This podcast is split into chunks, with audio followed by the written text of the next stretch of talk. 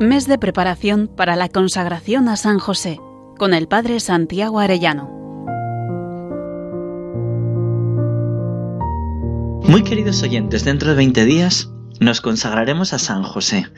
Qué alegría saber que al unirnos a Él nos unimos de un modo especial también a la Santísima Virgen María, su esposa, y junto con ellos podemos ser más perfectamente consagrados al corazón de Jesucristo. Vamos a meditar hoy en San José, en la adoración de los pastores.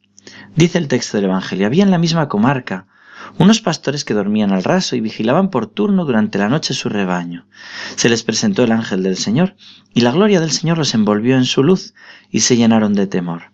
El ángel les dijo, No temáis, pues os anuncio una gran alegría que lo será para todo el pueblo.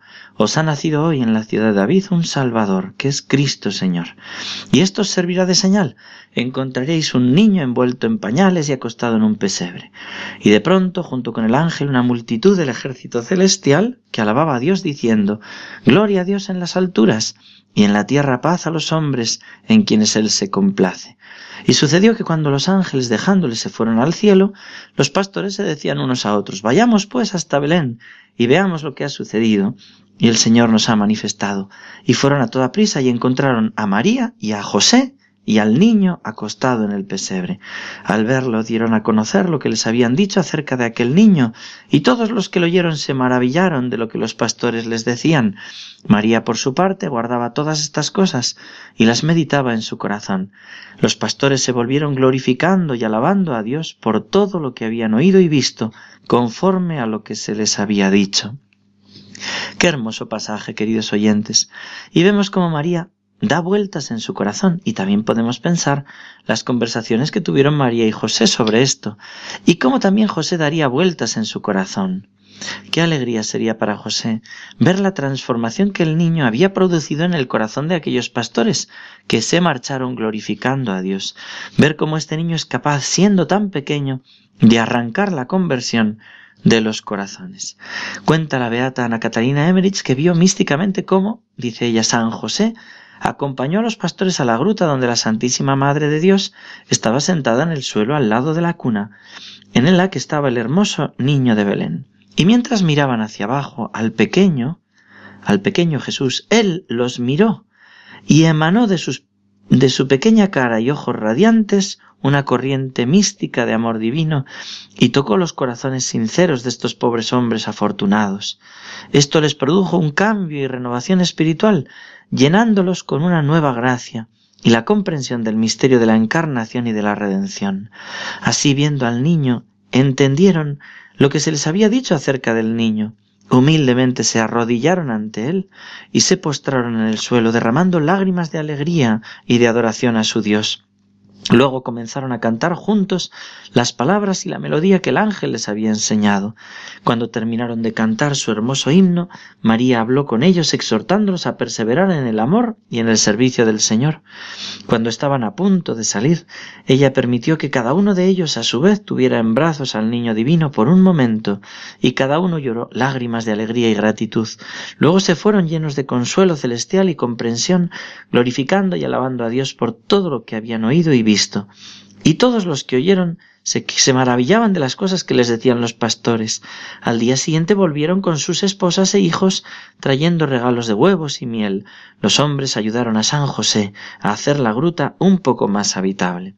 Qué hermoso, queridos oyentes, ver la transformación de aquellos rudos pastores en almas contemplativas enamoradas y convertidas en apóstoles, San José estaría feliz viendo esta transformación, igual que desde el cielo presenció la conversión de Teresa de Lisieux, también vinculada a este misterio de Navidad.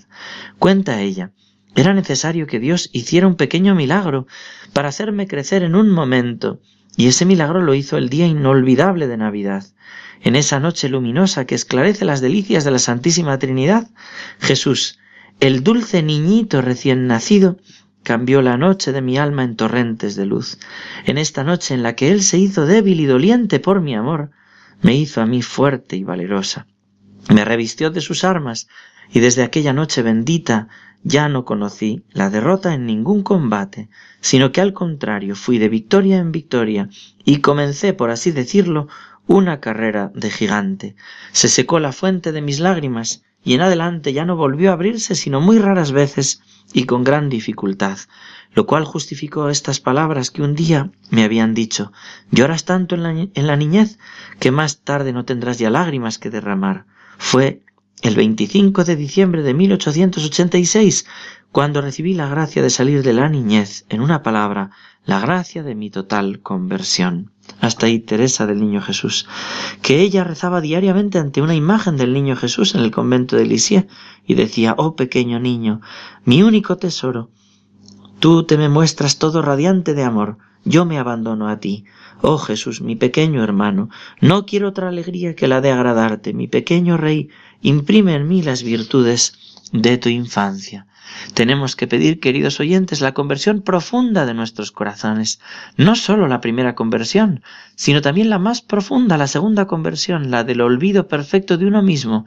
San José ayuda mucho en esta tarea. Hemos de pedírselo. Un hombre de 47 años, cristiano practicante, pero tremendamente egoísta y avaro, se contagió de una enfermedad mortal. Solicita un lugar entre los pobres de un hospital, Pronto la religiosa encargada de la sala donde se encuentra lo visita y le pregunta si es cristiano.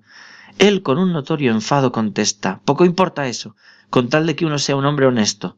La religiosa le dice que hace falta algo más para ir al cielo, y él le responde que ya asiste a misa todos los domingos. La hermana insiste en que además un buen cristiano tiene otros deberes. El enfermo molesto por esta conversación se vuelve del lado de la pared y comienza a mostrarse duro e irreverente y afirma que no piensa cambiar ni confesarse. La religiosa encargada le encomienda a San José y logra, no sin esfuerzo después de varios días, ponerle su medalla al cuello. De pronto hay un cambio en el enfermo y se encuentra feliz de poseer este objeto de piedad. Pide conservarlo siempre y hasta llevarlo consigo si un día tuviera que salir del hospital. Desde ese instante una transformación se opera en él. A esa rudeza que lo hacía inabordable la sustituyen modales respetuosos, y cuando de nuevo le hablan de confesión no pone ninguna resistencia y se confiesa con los sentimientos del más vivo arrepentimiento. Oh, mi buena hermana, decía la religiosa que lo cuidaba, después de su entrevista con el señor capellán, qué feliz soy. Esta vez he confesado todos mis pecados. Me ha costado mucho, es cierto, pero no he pagado demasiado caro la alegría que ahora siento. Cuánto me arrepiento de haber cumplido tan mal mis deberes en el pasado. Desde ese momento se le vio totalmente olvidado de sí mismo, siendo muy generoso y pendiente de los demás. Al tiempo empeoró en la enfermedad, recibió los santos sacramentos y desde ese momento hasta el final de su vida edificó a sus allegados con sus sentimientos verdaderamente cristianos. Minutos antes de morir tenía aún todo su conocimiento y repetía con un acento que emocionaba a los que le rodeaban Dios mío, tened misericordia de mí. Santa María, rogad por mí, pobre pecador. San José, ayudadme a bien morir. Con estas palabras expiró con paz y fue a recibir la recompensa de los amigos de San José. Meditemos hoy, queridos oyentes, en San José, contemplando la conversión de los pastores. Pidamos en un momento de oración y con el rezo del Santo Rosario que se nos conceda la profunda y verdadera conversión, la segunda conversión, y pidamos también la gracia que solicitamos para este mes. San José, esposo de la Virgen María, Padre y custodio de la Sagrada Familia, celestial patriarca del pueblo de Dios, ruega por nosotros. Que Dios os bendiga a todos vosotros, queridos oyentes, y hasta mañana, si Dios quiere. Mes de preparación para la consagración a San José con el Padre Santiago Arellano.